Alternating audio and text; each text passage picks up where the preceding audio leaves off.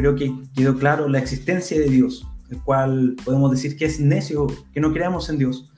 Y bueno, ahora yo quiero poder enfocarme en la existencia de Jesús histórico. Es un tremendo tema, porque Jesús histórico es comprobado a través de distintas fuentes. El nombre de Jesús, sea ateo, sea una persona creyente, eh, tiene que, cuando dice alguna fecha, dice, no, fue en el año 300 antes de Cristo o después de Cristo. Jesús histórico fue, este personaje que nosotros lo adoramos como Dios, que es Dios. Él dividió la historia en dos.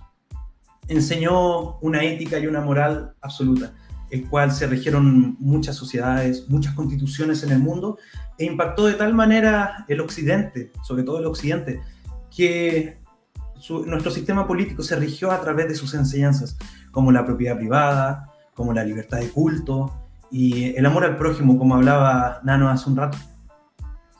Los mayores, eh, los mayores exponentes de, de, la historia que estudian la, la, historia clásica reconocen a Jesús como un maestro galileo, un famoso sanador, eh, alguien que fue crucificado en Jerusalén por la orden de Poncio Pilato.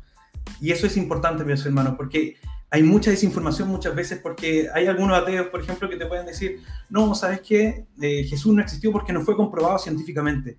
Pero científicamente, si hablamos del método científico, hay muchas cosas que no se pueden probar. Y para probar hechos históricos existen otros métodos, como la crítica textual, la, prueba, bibliográfica. Bueno, nosotros vamos a hablar de algunos de esos. Por ejemplo, por la cantidad de manuscritos que se han hallado. Vamos a hacer una comparación entre la historia clásica y que se estudia los griegos, los romanos y la historia de Jesús, el cual se hacen los mismos tipos de pruebas y llegamos a lo mismo, pero luego vamos a seguir a esto. Como les decía, los mayores historiadores y los mayores documentos y, universidades serias, hablamos de estudios que, que estudian la, historia clásica, reconocen a Jesús, como les decía, como un maestro galileo sanador que fue crucificado por la orden de Poncio Pilato. Hay algunos documentos como el Oxford Classical Dictionary, que habla de Jesús histórico, no, no, no, no, hace ninguna duda acerca de su existencia y eso quiero que lo tengamos claro, mis hermanos. Y hay otros tipos de documentos, como el Corpus Inscriptum eh, de Palestina, que hablan acerca de, de, la historia de Alejandro Magno, la historia de, de, Roma, y como les digo, hermano, o sea, Jesús está más que aceptado por el mundo académico serio de, de su existencia. Bueno, hay muchas afirmaciones históricas de Jesús, que como lo decía, que era un Galileo, que fue perseguido, y nosotros los cristianos nos basamos acerca de, cómo nació el cristianismo. Por ejemplo, Pablo en 1 Corintios 15, eh, versículo 3 dice, porque primeramente os he enseñado lo que asimismo recibí, que Cristo murió por nuestros pecados, conforme a las escrituras, y que fue sepultado y resucitó al tercer día, conforme a las escrituras, y que apareció a Cefas, se refiere a Pedro, y después a los 12, y después apareció a más de 500 hermanos a la vez, de los cuales muchos viven aún y otros ya duermen. Y esto es lo que quiero que nosotros estudiemos, mis hermanos. El cristianismo nació de esta manera. El cristianismo es, un, es una, una religión, si hablamos de religión, es una religión que nació acerca de lo que Dios tuvo que hacer por nosotros. Otras religiones te hablan acerca de lo que tú tienes que acercarte para, para creer en Dios y además de una revelación personal. Y quiero que esto se entienda. El cristianismo se refiere de un Galileo que nació en, en, un pueblo de Israel que estaba destruido, que había sido conquistado por Babilonia, había sido conquistado por Grecia, por Roma, por Persia, pasó por muchos eh, sistemas políticos muy fuertes y, y llegó Jesús justo eh, en, en una época muy dura eh, políticamente, donde eran asesinados, estaban a punto de tener una guerra, una revolución con los celotes. Y ahí llegó un maestro Galileo de Nazaret, imagínate, de una región pobre, y que él con sus palabras y su enseñanza, y con 12 hombres, haya revolucionado el mundo, dos mil años después aún se sigue hablando de sus historias y sigue impactando vidas, no creo que haya sido un simple hombre. No hay tal historia dentro de la historia de la humanidad. No existe tal hombre. Si lo comparamos con otras religiones que tuvieron una, una revelación personal, por hablar no más lejos del Islam, donde se dice que Mahoma recibió una revelación personal solo. Acá Pablo te está diciendo que lo, lo vieron más de 500 hermanos resucitados, a Cristo resucitado. Ahora queremos, queremos probar cómo podemos decir que Jesús existió. Y como les decía, existen distintas críticas. Jesús, por ejemplo, he mencionado la profecía acerca de un Mesías que iba a venir. Hay más de 300 profecías acerca del Mesías. La Biblia es un libro compuesto por más de 40 escritores distintos. Quiero que esto se entienda. Se escribió durante 1500 años con distintos autores en tres continentes diferentes, en tres épocas diferentes. Imagínate que tú agarras un autor en un año y tú escribes y, luego, y escribe una historia, un libro. Luego tú agarras en otro país, con otro idioma, con otra cultura que ni siquiera conoce al primer autor y después de 50 años escribe otra historia. Y luego así, después de 100 años, y tú sigues, sigues hasta que cumplen 1500 años con 40 autores diferentes, y después lo juntas y que este libro tenga sentido te das cuenta que esto es imposible. Estamos hablando de un jaque estamos hablando de un argumento de que la Biblia tiene sentido, de que no se contradice, de que lo, que comenzó diciendo hasta el final se sigue cumpliendo y ese es el Jesucristo que nosotros hablamos. Hay más de 300 profecías acerca de la venida del Mesías. Por ejemplo, una de ellas es que nacería en Belén, que iba a entrar en un burro a Jerusalén, que andaría por Egipto, que iba a ser torturado, que iba a tener hoyos e iba a ser crucificado. Bueno, dentro, dentro de estas 300 profecías, digamos, y la última de estas profecías se escribió 400 años antes del nacimiento de Jesucristo, hay una probabilidad muy difícil de que se cumpla, para no decir imposible, que tienda al cero para los, los que entienden de cálculo. Por ejemplo, solo para que se hayan cumplido ocho profecías dentro de estas 300, es una probabilidad, y hay un libro muy famoso que es de, de Peter Stoner, Stoner, para lo que lo quieran buscar, habla de la probabilidad de que se hayan cumplido solo 8. Y dice que esta probabilidad es como que llenáramos el estado de Texas, que tiene más o menos 700 kilómetros cuadrados, y lo, lo llenáramos de billetes con una altura de 2 metros. Y luego soltáramos un billete pintado, donde sea aleatorio, y lo revolvamos, y luego soltáramos una persona y que se pare justo y llegue a caer dentro de ese billete. Esa es la probabilidad de 10 elevado a la 17.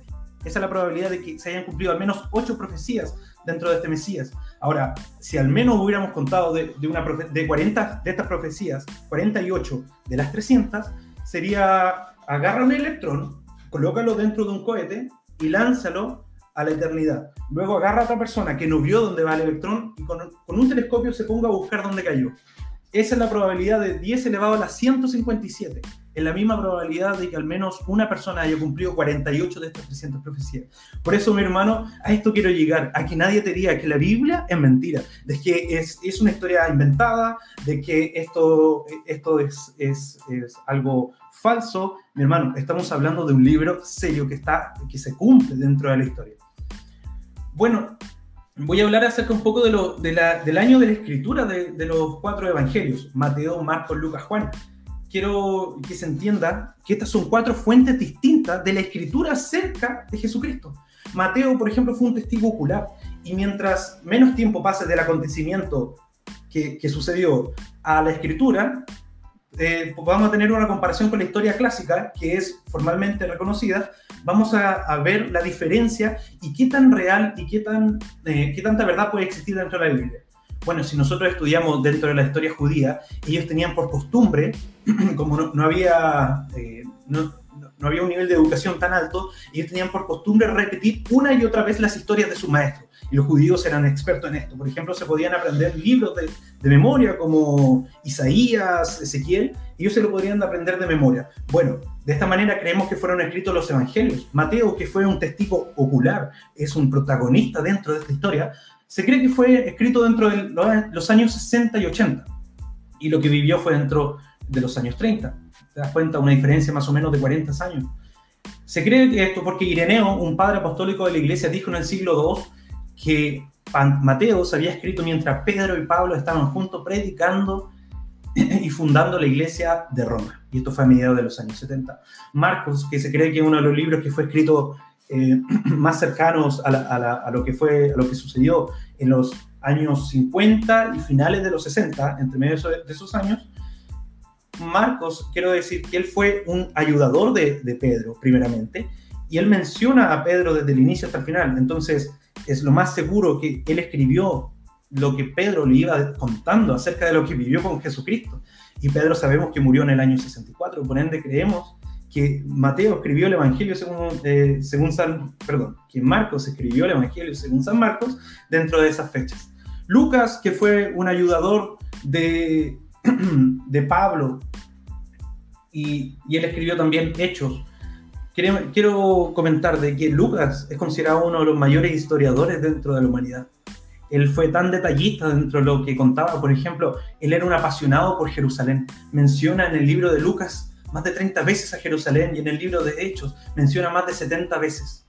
Y él menciona, por ejemplo, eh, la muerte de Esteban, de Jacobo. Fue muy detallista lo que iba contando.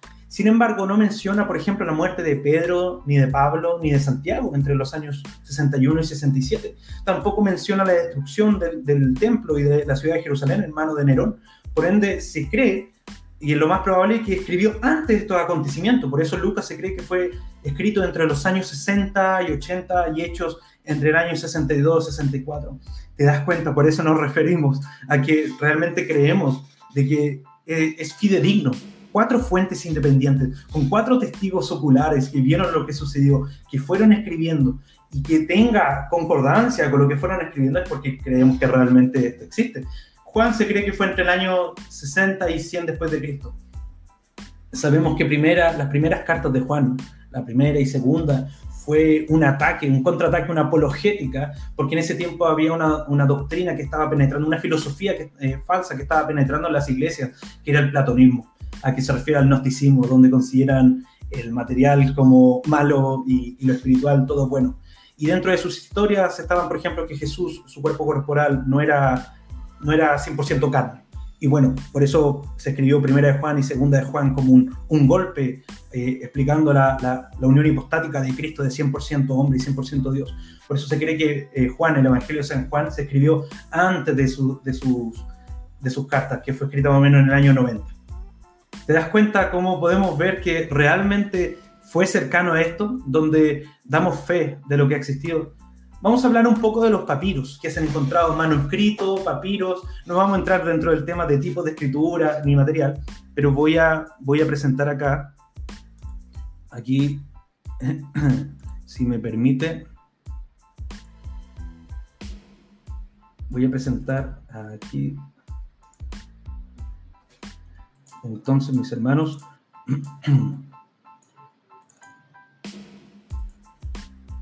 aquí está. Vamos a presentar un poco, ahí se ve, muchas gracias. Vamos a presentar un poco de la cantidad de manuscritos griegos y no griegos. Vamos a partir con los manuscritos no griegos que hemos encontrado acerca de los evangelios. ¿Por qué? Porque por la mayor cantidad de manuscritos que hallemos, vamos a confiar de, vamos a confiar de que fue escrito con, con mayor certeza acerca de lo que estaba ocurriendo. Y aquí hay algunos de los idiomas, voy a, voy a seguir rápidamente porque hay muchos datos duros que, que, podemos dar, pero por ejemplo, en armenio, en copto, que era un, un, tipo de, de, de, de, egipcio que existía del idioma egipcio, existen más de 2.975. En total, dentro de todos estos idiomas, se han hallado más de 1.800, eh, 18.130 manuscritos. ¿Te das cuenta la cantidad? Vamos a compararlo con la historia clásica para que nosotros tengamos alguna noción de lo que estamos hablando. ¿Ya? Ahora vamos a ir, por ejemplo, hablábamos de los no, griegos, que son las copias originales, y luego vamos a ir al griego, que son los originales. Mira, en el griego, el papiro más antiguo se dice que es el P52, es un tipo de papiro, usted lo puede buscar, esto es información que está, está online. eh, se encontró en el, eh, se cree que fue escrito en el año 130 después de Cristo aproximadamente, o antes, que habla acerca de un trozo de Juan y se han encontrado más de 5.856 manuscritos de la Biblia. Esto quiero decir que eh, estos números van variando año tras año, día tras día, y se han encontrado más aún, pero son tan rigurosos dentro del tipo de, de, escrito, dentro de la, calidad que se encuentra, que hay muchos que han sido descartados. George McDowell contaba una historia también de que él tenía uno, pero tampoco fue contabilizado. Pero podemos estar seguros al menos de este, este número que hay, que hay entre manuscritos del, de los evangelios de, en griego y no griego, más de 23.986. Si juntáramos estos, dijimos 23.000 más los rollos y códices, códices del Antiguo Testamento, por ejemplo, que se han hallado en el Qumran, usted lo puede buscar, que fueron miles, tendríamos evidencia total de manuscritos de la Biblia completa, más de 66.200. te das cuenta de los números. Estos son números, números duros. Si nosotros colocáramos todos estos manuscritos uno sobre otro, vamos a partir con el escritor clásico medio, como fue Aristóteles, Platón, todos aquellos, eh, Tácito, todos aquellos que escribieron de la historia clásica, que son reconocidos, y esto quiero decirlo, son reconocidos por los eruditos, tienen alrededor de una altura de un metro dos si colocaran todas sus historias una encima de otra. Bueno, para que ustedes sepan, si nosotros colocáramos solo lo del Nuevo Testamento, ya haríamos, tendríamos una torre de más de un kilómetro seis y de la Biblia completa más de cuatro kilómetros.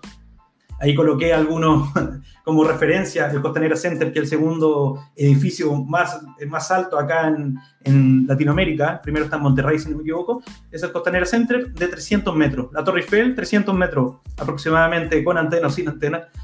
Imagínate el World, One World Trade Center, tiene medio kilómetro. Bueno, tenemos más de 4.000 de la Biblia completa. ¿Te das cuenta de la cantidad de manuscritos que tenemos? Aquí estoy comparando un poco de la cantidad de números, de la cantidad de, manuscritos que se hallaron, se han hallado hasta ahora, de los más aceptados, de poesía, de historia clásica que hablan de distintos acontecimientos en Roma, en Grecia. Mira, vamos a hablar de los anales de Tácito, que es uno de los mejores historiadores de Roma. Imagínate, han encontrado 36 manuscritos quiero corroborar, quiero decir nuevamente, de que estos números van variando según el estudio, pero esto es un promedio, mis hermanos. Te das cuenta que hay un, hay un promedio de 200, 300, hasta 400 de la historia de Sófocles, de las tetralogías de Platón. ¿Te das cuenta de la cantidad de manuscritos? Bueno, ya que estas historias son, se hacen los mismos tipos de pruebas que estamos haciendo ahora y son ampliamente aceptadas como reales, mira cuánto tenemos el manuscrito de manuscritos en griego más de 5.800, ¿te das cuenta la diferencia? Y de manuscritos no griegos, más de 18.000. Por eso quiero decirte de que cuando te hablen de que, claro, no fue comprobado científicamente, ya entonces vamos a hacer una prueba histórica, como lo hacen los académicos. Aquí está la evidencia, mis hermanos. Quiero destacar, y cabe señalar un comentario, de que la cantidad de manuscritos que se han hallado aquí no significa que no existan más o que bien no existieron. La mayoría de los manuscritos de la historia clásica, de los que estamos hablando acá, fueron quemados en la Biblioteca de Alejandría. ¿ya? Eso quiero destacar para que sea una, una competencia sana. Fueron quemados en la Biblioteca de Alejandría en el siglo I y gran cantidad de manuscritos de la historia clásica lo, fueron ahí. En el siglo IV fueron quemados por la guerra, las cruzadas, los sistemas políticos, fueron también destruidos algunos. Y bueno, sabemos también que en el siglo VII, en el siglo VIII hubieron más aún problemas con el Islam y la guerra, también fueron destruidos alguna otra parte, ¿ya? Pero mm, por eso quiero decirle que no porque fueron destruidos y la cantidad que tenemos actualmente es esta, vamos a decir, de que no existe la historia clásica, sino que sí, más bien existe. Y aún así, como existen las obras clásicas, también existe la Biblia y todo lo que está ah, dicho acerca del sistema político, de los gobernadores, de las ciudades, de los hechos, de la moneda, de la blanca, de la, de la inscripción de, de Pilato, de todo, existe más aún. Por eso quiero que glorifiquemos a Dios, mi hermano, porque Dios existe, porque Jesucristo existió. Y más aún, todo lo que está escrito también es, real. Aquí vamos a hablar de otro, otro tipo de prueba que se hace entre el intervalo entre las copias más antiguas y las copias originales. Acá solo de ejemplo, hay mucho más, mostramos más historias clásicas, más historiadores clásicos, pero algunos como ejemplo, como Aristóteles, cualquier obra dentro del escrito más antiguo a la copia que se ha hallado, hay más de 1400 años, ¿te das cuenta? entre las tetralogías de Platón, 1300 años, Ilíada de Homero, 500, hay algunos que pueden ser un poco menos, y el Nuevo Testamento, 50 años, como máximo, si lo habíamos dicho, como máximo, porque habíamos dicho que Juan, por ejemplo, puede haber sido escrito en el año 100, como máximo, y, te das cuenta que se halló el, P52 años después, de, eso es lo que hablamos. Vamos a hablar también un poco de los padres apostólicos, la importancia de los padres apostólicos, porque ellos fueron los, los, los discípulos de los discípulos de Cristo, fueron los discípulos de los apóstoles de Cristo, y escribieron acerca de, cómo recibieron la doctrina y los primeros cristianos cómo recibieron aquello que enseñó Jesucristo. Y esto es un poco de los padres apostólicos y de las menciones que ellos han hecho al Nuevo Testamento. Por ejemplo, acá en, del Evangelio tenemos más de 1100 de Clemente Alejandría, Orígenes más de 9200.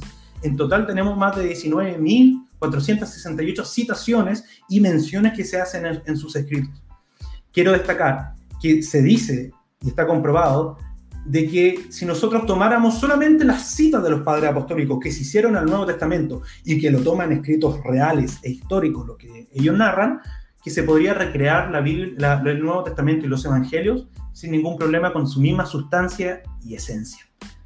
De esta manera es la cantidad que tenemos de manuscritos y de información acerca de los hechos de Cristo. Luego vamos a hablar de la, de la arqueología, pero te das cuenta te das cuenta, mis hermanos, de, toda la información de que estamos encontrando acerca de, Dios, de que toda la información que estamos, estamos mostrando.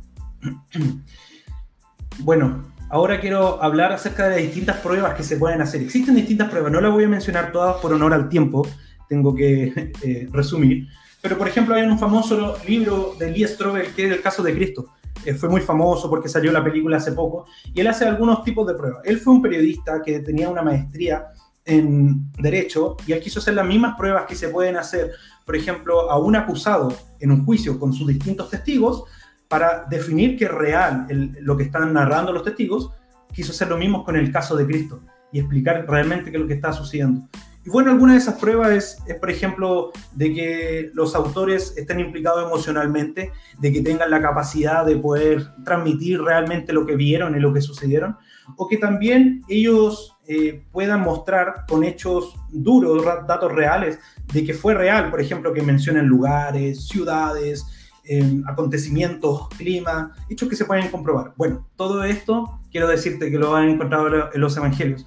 Hay muchos escritores que han escrito acerca de la evidencia, que cuando, eh, cuando eran ateos y se dedican a buscar en la Biblia, ellos encuentran una gran cantidad de información que terminan siendo cristianos. Por ejemplo, George McDowell, tenemos el caso de Lee Strobel que estábamos hablando. Hay una de las pruebas que quiero sobre todo eh, mencionarla, que es la prueba de la consistencia. Que por ejemplo que los relatos tengan en sí, tengan consistencia en lo que están hablando. Bueno, algunos acusan y dicen que, por ejemplo, puede, puede haber alguna puede haber alguna contradicción dentro de los hechos que suceden en, los evangelios, que narran la vida de Jesús. Por ejemplo, eh, cuando se habla del centurión que le habla al Señor Jesús, se acerca un centurión y dice, el centurión le fue a hablar en persona al Señor Jesús. Luego se dice en, el otro libro de la Biblia que se acercaron un representante del centurión. Bueno, lo que quiero mostrarles es que la, el objetivo de haber escrito los evangelios es simplemente mostrar la vivencia de Cristo y los hechos que él hizo. Juan dice que es para que crean en él como Dios, que crean en Cristo. Entonces, sí pueden haber pequeñas diferencias de manera interpretativa. Tú puedes decir alguien vino a hablar en el nombre tuyo o alguien habló en el nombre de él o, él dijo, porque lo, dijo en nombre de la persona. Por eso no existen contradicciones eh, dentro de los Nuevos Testamentos, sino que existen distintos puntos de vista. Es más, si fueran realmente exactos lo que cuentan, eso sería realmente una preocupación porque probablemente no sería real. Pero es obvio, cuando tú hablas eh, con una persona y le dije ya, ¿qué dijo una persona cuando ven un hecho? ¿Qué dijo la otra? ¿Qué dijo la otra? Van a tener tres versiones distintas, pero van a enfocar al mismo objetivo. Y eso es lo que pasa dentro de la Biblia. También una, de las pruebas es la prueba del encubrimiento, que por ejemplo eh, si realmente los autores transmitieron de manera fidedigna lo que estaba aconteciendo. Por ejemplo, que, que ellos pueden haber tapado ciertos hechos, que, que, ellos por vergüenza no quisieron decir otras cosas. Bueno, yo te quiero decir de que hay muchas pruebas de que los apóstoles, los discípulos, cuando escribieron esto, ellos se, se entregaron.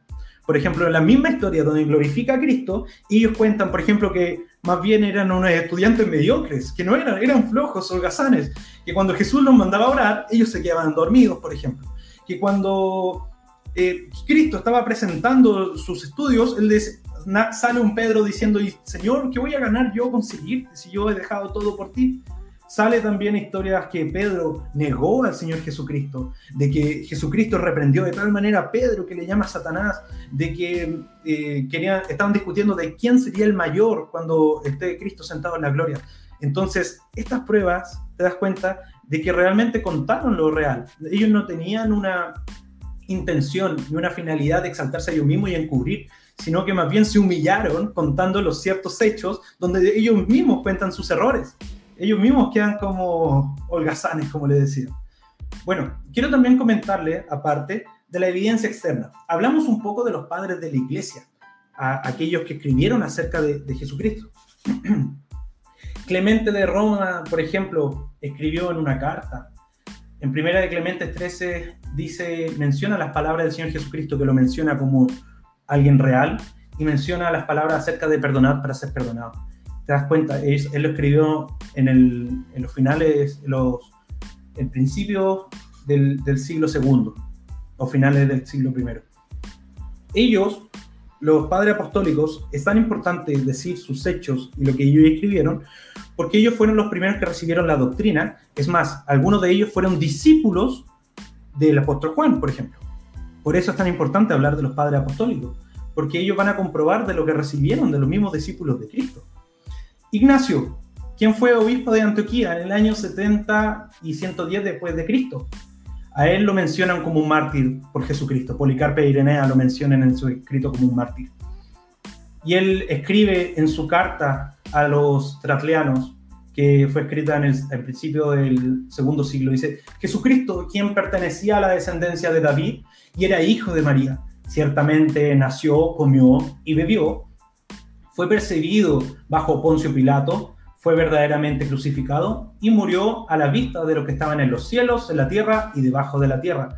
Luego él fue resucitado de entre los muertos por su Padre, a quien de la misma manera resucitará a quienes creen en él. Te das cuenta como él ya menciona lo de Jesucristo.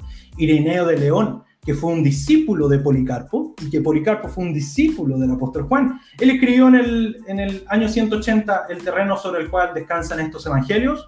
Es tan firme que los mismos herejes dan cuenta y dan testimonio de ellos. Policarpo, a quien mencionamos, que fue un discípulo del apóstol Juan, y él murió en manos del mandato de Antonino Pino, de, perdón, de Antonino Pío, en el año 155.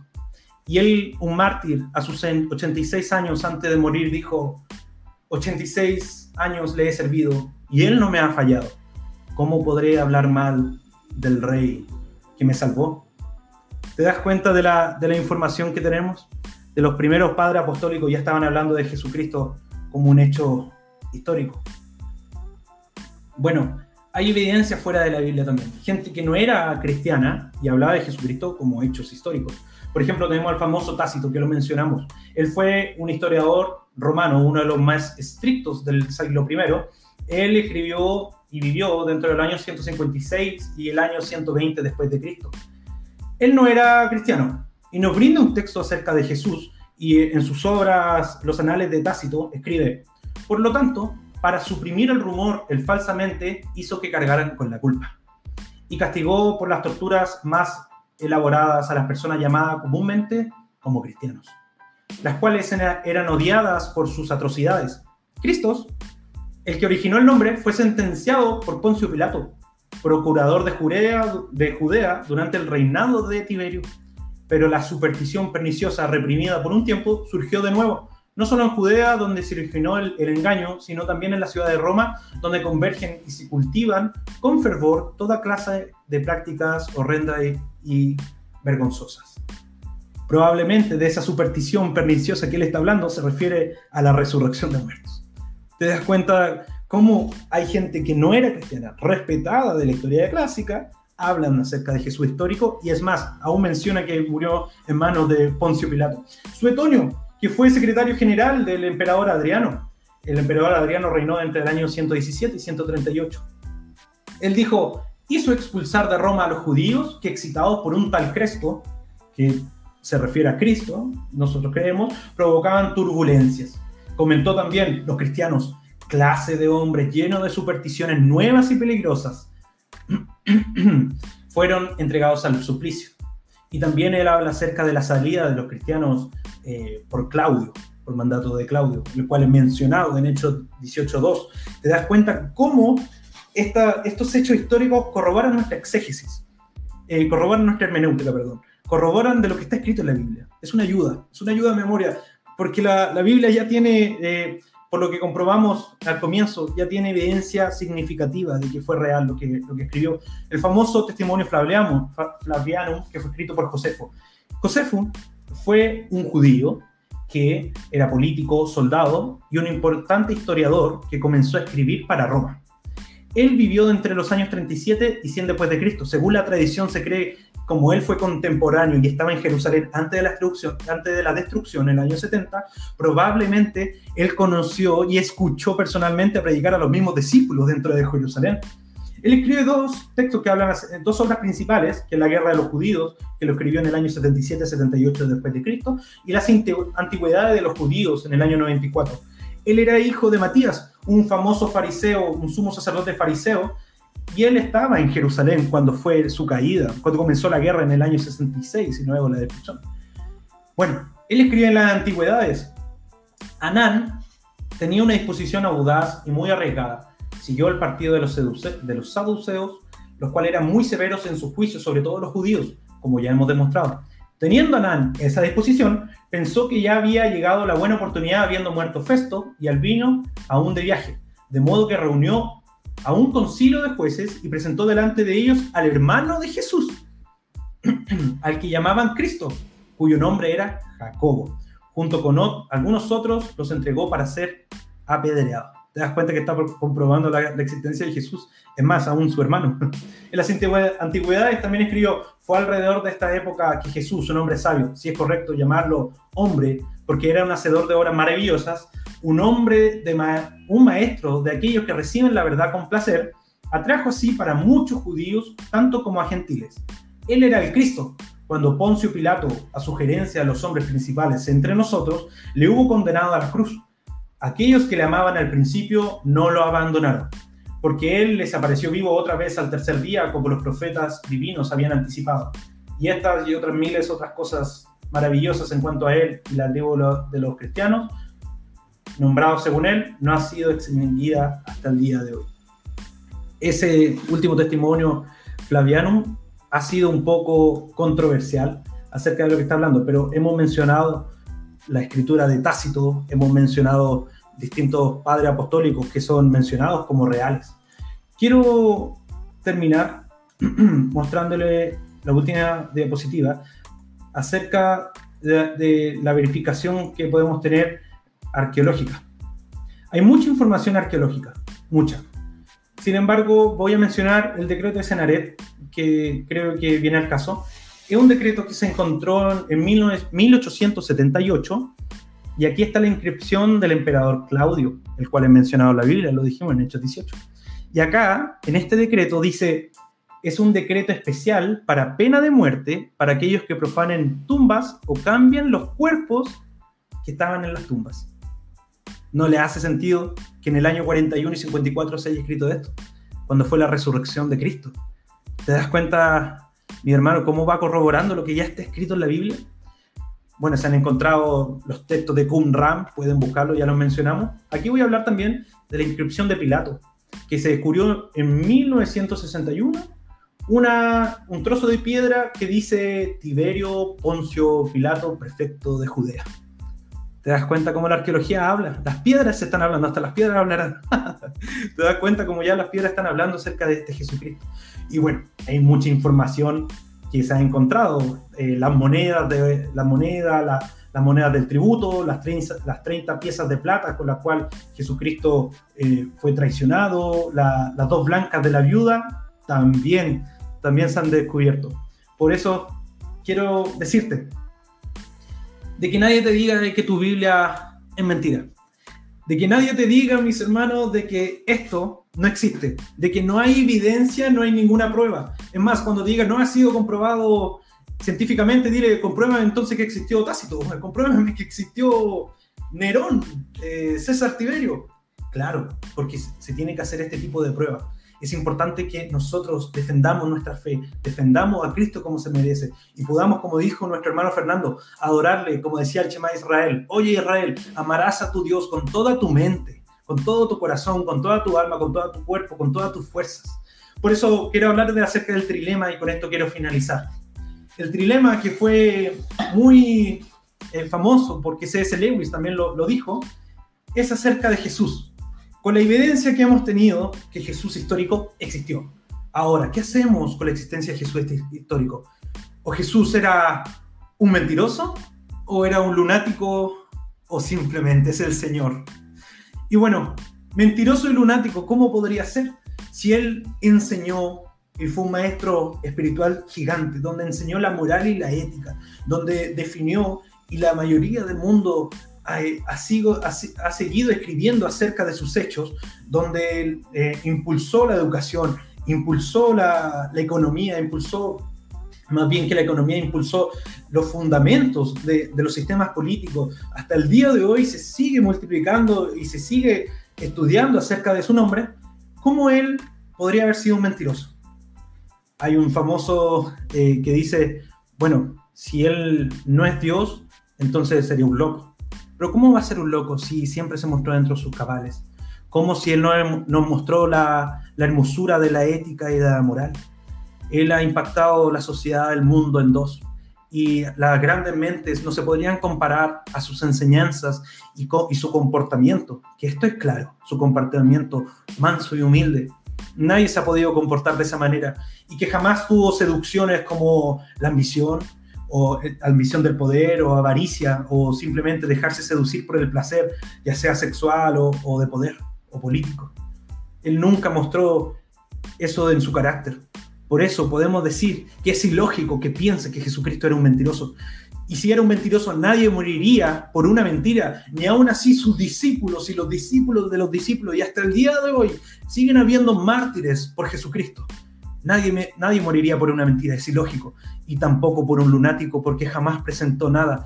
Es ilógico que digan que Jesucristo sería alguien loco. Ahora no queda nada más, mis hermanos, que decir, que decir o Jesucristo es el Señor. Ahora, ¿le sirvo o no le sirvo? Pero eso ya es, no es una discusión académica, porque hemos demostrado que sí existe, simplemente es una discusión moral interna de cada ateo y de cada, persona de cada persona, donde sí, porque saben, si lo reconocemos como Dios, tendríamos que obedecerle o vivir en rebelión. Por eso les invita a que podamos estudiar, a que podamos seguir a Jesucristo y podamos seguir sirviéndole y que podamos buscarle, invitar a toda la gente a que estudie de Jesús, estudie la palabra y que podamos predicar al Señor como Él se merece. El Señor los bendiga.